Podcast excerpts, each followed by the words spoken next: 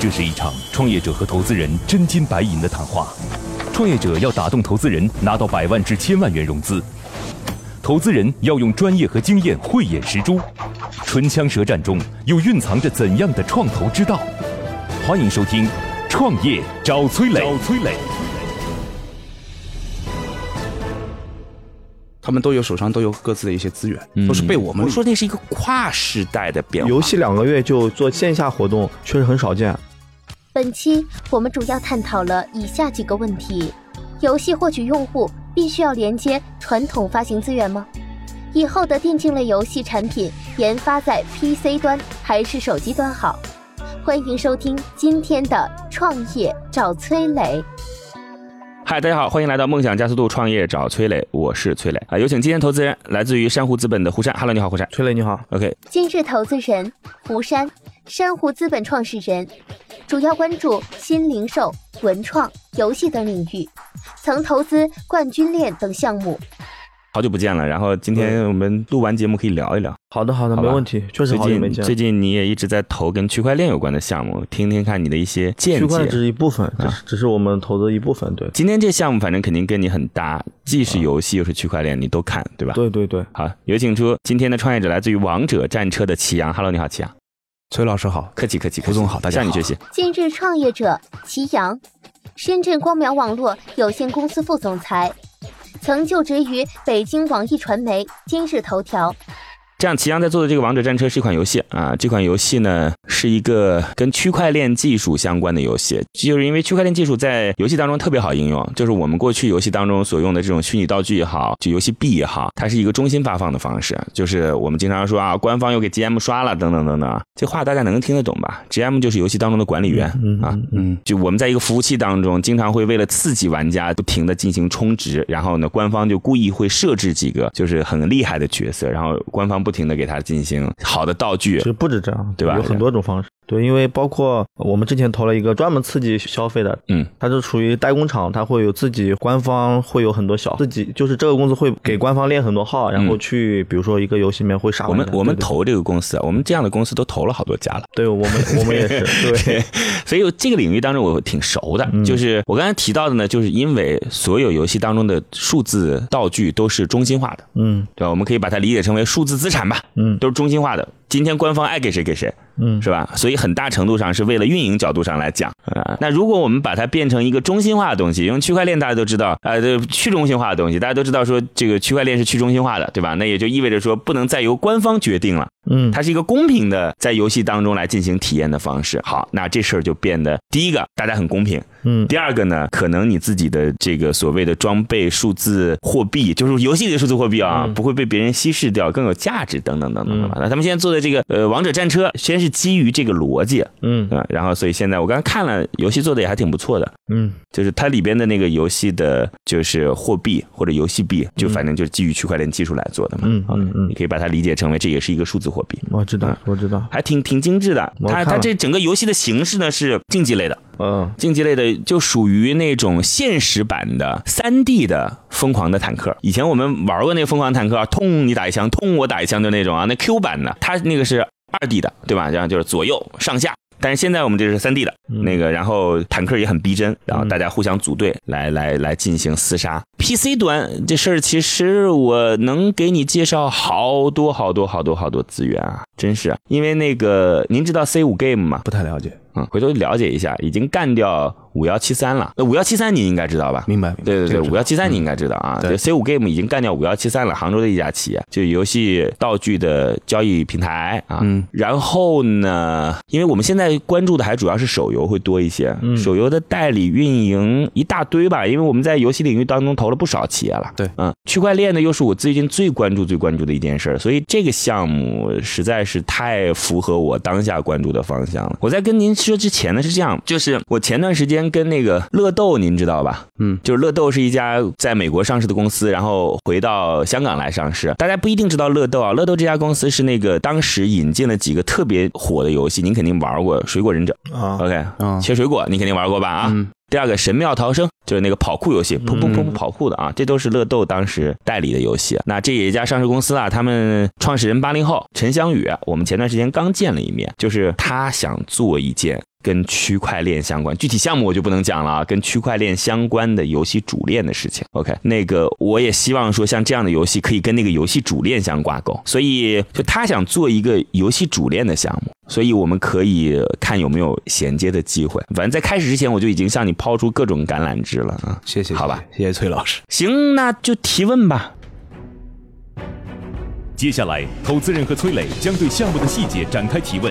刀光剑影中涌动着怎样的商业智慧？短兵相接里蕴含着怎样的创业之道？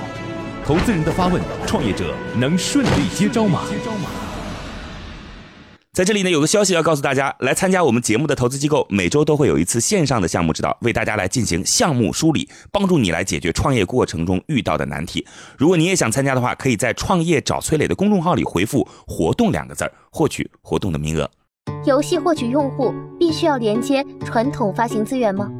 提问吧，我先提个问。嗯，你先问好了。我先问，嗯，就是您过去有游戏行业的经验吗？呃，我过去没有，但是我们 CEO 过去有游戏行业的经验，然后他在那个游戏行业已经摸爬滚打了将近十几年了。嗯，然后呢，之前他也自己发过，就是那个区块链摸爬十几年，到底是哪个角色？因为这很重要。他之前干过策划，然后自己也做过 CEO，发过项目等等，这些都做过。所以说他在区块链游戏行业领域，就是他是一个比较资深的区块链游戏领域。对，就是我们现在发的这一款区块链游戏吧，区块链电子竞技游戏，其实相对呃严格上来说不算是全国第一款，嗯，因为第一款是我们 CEO 之前他自己做的一款区块链游电子竞技游戏，那就是因为某种原因呢，就是这款游戏就是可能知道的人不多，嗯，所以说这个就。过去先不说，首先呢，就是齐总，我我为什么要问这个问题啊？嗯，因为在整个游戏行业当中，我们把游戏的那个制作商称之为 CP 啊，嗯。嗯，CP 呢其实占到整个行业当中只有一点点一点点。我们因为看分成就可以看得出来嘛，CP 可能就拿三成，可能就拿四成，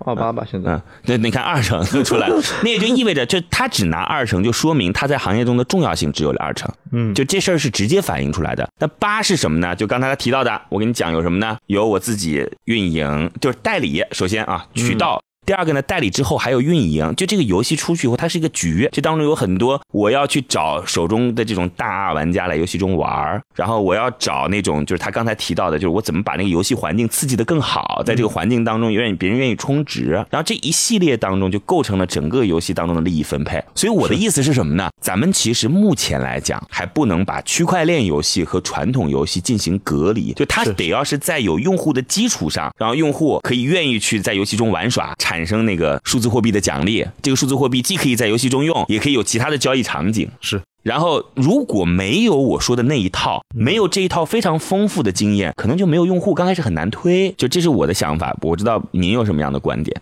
是这样，就是区块链呢，它其实是基于共识机制，这些大家都应该都同意，对吧？那我们现在要做的一件事情呢，就是说我们会打造一个区块链共识机制的一个社群。那区块链和传统的区块链游戏和传统的游戏一个最大的区别是什么呢？就是传统游戏啊，用户和那个就是我们说的项目方，它始终是处于一个对立的位置。就比如说我们拿那个腾讯的游戏来做做举个例子，嗯啊，王者荣耀，那项目方他始终是想希望就是通过充值啊等等。去剥削啊用户，然后这样的一个行为，然后让他自己去盈利。那用户他是怎么样的一个心态呢？就是说我想把游戏玩好，嗯，但是我又不想花太大的价钱，对吧？那如果除非是实在没有没有办法，那我只能去充值。那所以说这两个观点它是对立的。那区块链游戏呢不一样，就是我们是希望打造就是呃社群的一个价值。我其实我相信我在开始的时候已经解释过这件事，对吧？就在咱们节目刚开始的时候我就解释过这个事儿了。过去中心可以随便发。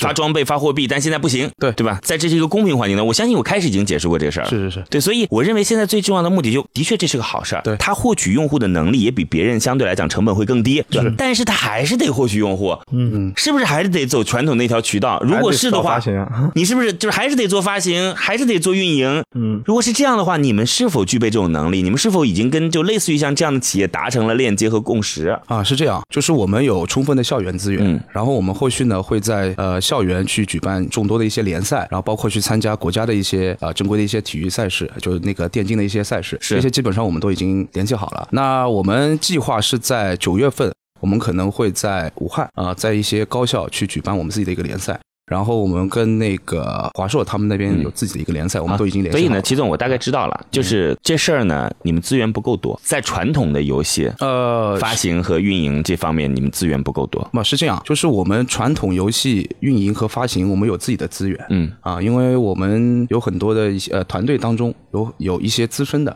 运营和资深的一些呃渠道开拓，他们都有手上都有各自的一些资源，现在我们都是被利用，嗯都是被我们利用，我反正我我跟您讲啊，这事儿呢，你需要谨慎的思考。嗯，就是我担心什么呢？你看你这游戏其实挺好，对，就如果因为大家在行业当中抄这事儿太容易了。是吧？不管是从 PC 抄到手游，还是说 PC 抄到 PC，就是如果你手中不具备这些渠道，因为行业当中一下看到之后觉得不错，而且小范围当中市场反响也不错，你瞬间就会被抄。就瞬间会被抄呢，当然行业空间也是很大的啦。那你毕竟如果能够先拔头筹、抢占先机是好事儿是，所以我是希望你能够想清楚，你到底有没有那个发行渠道，有没有那个运营能力。就这事儿你想清楚，嗯我没问题了。，OK，好吧，好，我在这再跟各位解释一下啊，就是关于区块链游戏，大家不一定知道，那我可以跟各位去做一个类似于像你现在马上就能感受得到的，比如说今天啊，我们玩一款游戏叫《王者荣耀》。那玩王者荣耀呢？你现在玩王者荣耀，大部分人是可以免费的，但是当你要去进行一些皮肤或者要去解锁一些新的那个铭文等等，你就得花钱，对吧？充值这事儿很正常吧？但是呢，区块链游戏它可以做到一件事儿是什么呢？就是你在里边玩玩的时间长，我当然我说的是一种设置了，它就会给你奖励。这样的奖励呢，你可以在游戏当中去解锁更多的服务或者解锁更多的功能。这样的奖励呢，不仅仅可以在游戏当中去解锁，还可以拿这样的奖你去到对外进行资源置换。这种对外资源置换，比如说可以到别的游戏当中来进行，因为因为它是去中心化的，就是相对总量是固定的，就不是说中心化。我今天王者荣耀这游戏币。一万个还是十万个还是十亿个，它没有总量。那一旦它被确定了之后，它就产生了价值，产生了价值之后，它就可以到对外来进行置换，对外来进行置换，它就有价值，有价值对内它也能解锁一些功能。嗯，所以它的这种交互方式跟传统的游戏的那种所谓的零和博弈，我要赚你钱的方式是完全不一样的。我刚才其实提到了，我说那个就乐豆的创始人。我们正在商量那个项目，我也投一点点一点点，一个游戏主链的事情，那是一个我说那是一个跨时代的变化。以前我们在腾讯去做游戏的时候，更多的是腾讯有流量，嗯剥削 CP，嗯就剥削游戏制作商，然后你我你拿二我拿八，对吧？嗯这样的方式。但是未来这种格局会发生很大的变化，反正今天我也不讲了。想问一下，你们现在多少人啊？团队吗？对对，团队多少人啊？我们研发团队在深圳，我们技术人员将近二十个人，然后我们运营是在广州，运营的话将近十个人左右，公司差不多合在一起三十多个人。嗯，现在现在怎么赚钱？我们现在就是还是一方面是利用一些就是传统游戏方面的一些，比如说充值啊等等这样的方法去赚钱啊。当然呢，就是区块链游戏可以说是一个新的一个产业嘛，嗯，就是它后续的一些盈利模式的话，我们还是在慢慢的在探索。然后你刚才说你们九月份会有赛事开始，啊呃，我们是这样计划的，但是就你们自己这款游戏。对，一般就是我看现在到九月就两个月时间吧。对，两个月时间的话，因为你们游戏不是马上还没开上线，对吧？对，我们是七月二十号，就是明天是作为内测，然后呢，我们可能内测完了之后，我们会去修复一些 bug 啊等等啊这样的一些事情，然后我们可能会在八月底或者九月初的时候上线，因为那个，因为我之前也提过，就是我们是打算进军校园市场的，那正好这段时间是开学的这段时间，所以说时间节点上对我们是比较有利的。游戏两个月就做线下活动，确实很少见。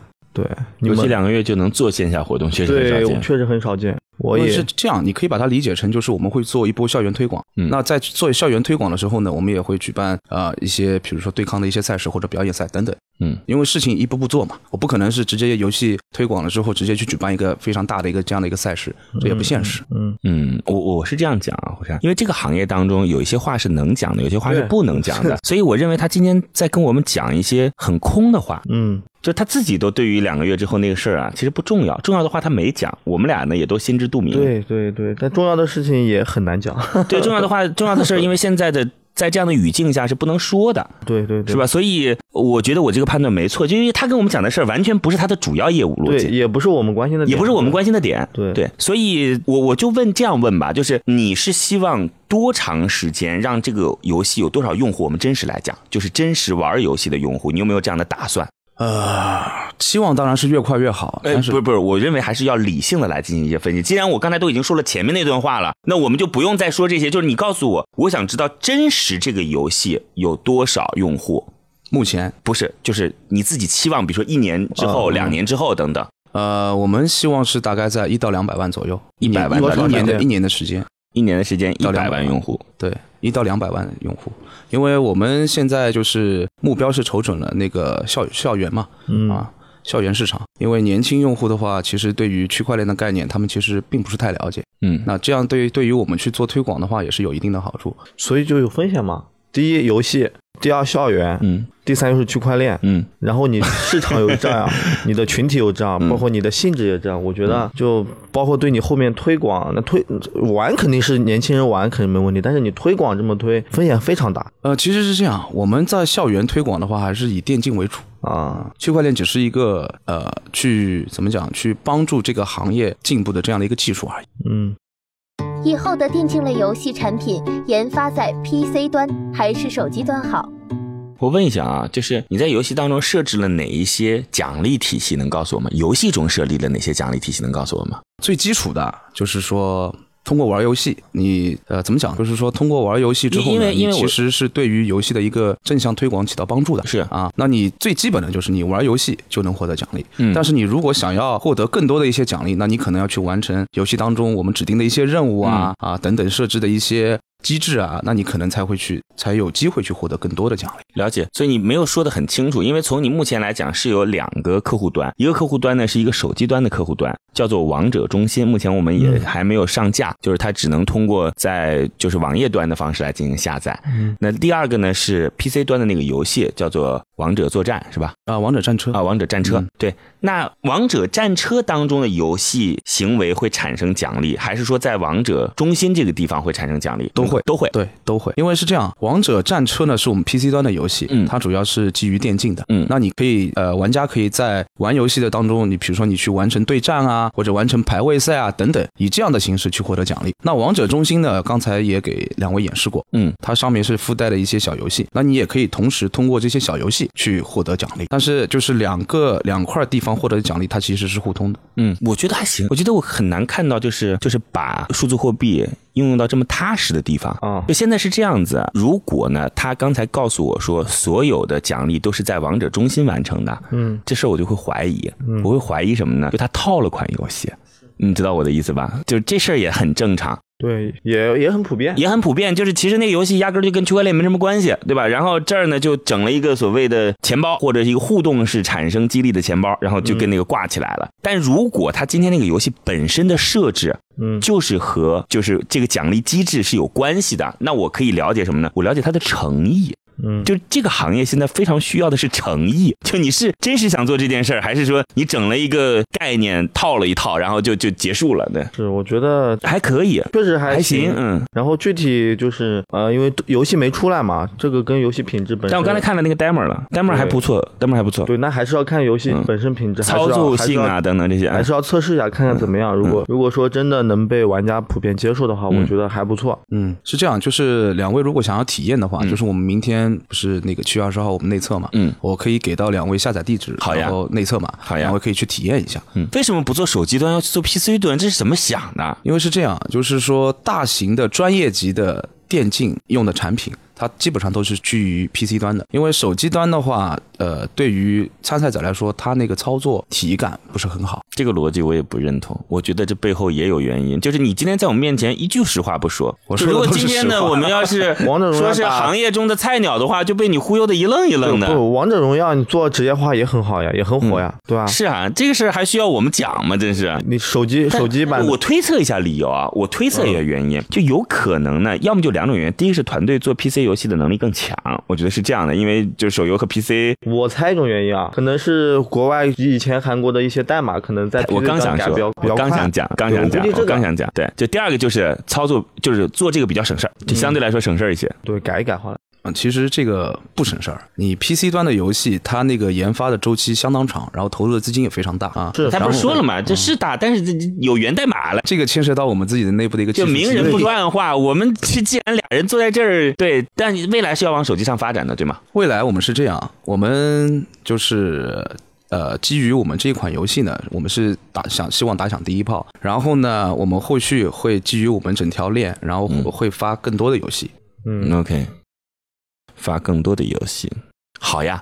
其实很简单，它这事情其实也没什么问题，就是说，就是它产品出来测试一下，嗯，对你就我还是希望，我还是希望能放到手机端去。对我还是希望能吧。那是是是这样子。第一款游戏呢，其实就是诚意之作，嗯至于有多少玩儿，一百万、两百万那事儿，我估计也就是说的。关键是第二款游戏能不能到手机上来，嗯嗯，是吧？对，有多快？就是，而且或者说第二款游戏能不能找到好的 CP 跟他合作，至于是不是他做 CP 都已经不重要了。其实我觉得自己去做推广这个事情就很难。对我，我因为我我不清楚你们背景，但是大部分的游戏，你不管说是做 PC 端还是手游，你这句话去推，我跟你讲，，这句话就叫开玩笑，对。就就就这话就叫开玩笑。你知道自己做地推的成本有多高？你如果说说去有这个合作方一起去做推广，你这个人力物力比你去找个渠道发行去难得多，嗯，对，而且效果不一定那么好。否则你当那些行业中的工作室都是凭什么能活到现在呢？对，没有没有哪个现在很少有 CP 能靠自己能够是能够能够做得好。我们也有一些我们自己的一些资源和合作方，嗯但是呢，我们其实考虑的一个问题还是安全，因为传统游戏跟区块链游戏不一样，区块链游戏你走每一步，它其实都是跟机器挂钩的，对吧？所以说，呃，我们现在考虑的就是运营和推广这一块，尽量还是能自己做就自己做，因为万一有个有个什么事儿，这其实当中牵扯到的都是利益。我觉得跟我沟通下来之后呢，齐总对游戏这个行业不是太了解，嗯，不是太了解。可能他们团队有其他人了解，但他其他对他对游戏行业肯定是相对来讲还是相对陌生一点。是所以那个说对于游戏本身，我们也没呃，我跟你讲，齐总没问题，就这没问题，这不是我没关心的，这不是我们关心的事儿对。对，只是包这有些他可能都要剪掉，对不对？所以你也你也你也不用担心。嗯，我其他也没什么问题了。对我那你我也没什么问题，因为就比较简单嘛。嗯，在这里呢，有个消息要告诉大家，来参加我们节目的投资机构，每周都会有一次线上的项目指导，为大家来进行项目梳理，帮助你来解决创业过程中遇到的难题。如果你也想参加的话，可以在“创业找崔磊”的公众号里回复“活动”两个字儿，获取活动的名额。乐客独角兽创业找崔磊，It's show time。啊，你们也不打算这个这个这要怎么怎么？募资，对，你们不打算募资吗？募资的话，这对，我就想问你今天过来的目的是什么那他肯定要募资啊。啊？呃两个目的吧。嗯嗯首先第一个目的呢，就是也是呃有这样的一个机会嘛，嗯对吧？可以跟大家聊一聊聊一聊一聊对吧？嗯嗯我们也学习一下，别，就是 就是我们向您学习啊。然后第二就募资啊，第二呢，就是说找一些有帮助的机构。对，呃，所以所以就告诉我们吧，就现在会是什么样的价格？嗯，您是指什么价格？就是你现在要募资，总得有一个标的价格吧？你这个项目什么价格？这个其实说说白了，目前还没有想好，还没想好吗？对，还没有想好。你这次过来是释放你公司的股权呢，还是说释你的放的对，还是说你那个就是游戏当中的道具数字货币要卖给我们？就是对，所以说这个都都没想好。对这个我觉得可以后续再讨论一下。对，包括就是说聊了半天，我觉得就很简很简单，就你就帮我跟我们展示下你的产品，其他也啥也没没聊。是 对，是不是？关键是什么呢？就往下聊，你会发现说他对于传统游戏那块并不是太了解，对不了解就也没得聊了。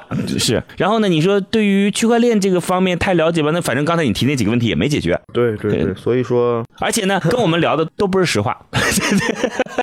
反正我就聊下就比较典型的区块链创业者，对，很符合那那我们就私下聊吧。啊，好吧私下聊可以这个我们就私下聊一聊。这这个我跟各位讲一下啊，不管是游戏行业来讲，还是区块链行业来讲，它可能都会有一些属于自己的、属于自己的一些方法。这些方法呢，有的时候它可能不太方便来进行公开的展示。大家如果有兴趣的话，我们可以来进行一些沟通。对，但是在本质上来讲，就我们回到事情的原点，逻辑是一样的质上来讲，所有的逻辑很简单。就是你做的这个产品有没有人玩，就这么简单的一个逻辑。无非是在目前的这个时间阶段，可能有一些方法，大家会用一些就是更适合在当下当下这个时间点的方法而已。所以大家不用想那么复杂，没那么复杂。听来好像都像是切口暗话，没有那么复杂，就是这个游戏有没有人玩，就这么简单。那行吧，那反正价格也没说，那也不用选了吗？不用选了，对，那就有空常来做一做。我们等会儿节目结束肯定还得再聊一番。嗯，好，嗯，好，梦想加速度，创业找崔磊，再见。今天的节目就到这里，非常遗憾，创业者的项目被待定。最后给大家留一个小问题：区块链技术加入到游戏中，会对游戏行业从哪些方面产生变革？欢迎在评论区给我们留言哦！幸运听众将有机会免费加入乐客独角兽的创业者大家庭。感谢启迪之星、杭州无一 link 对本节目的大力支持。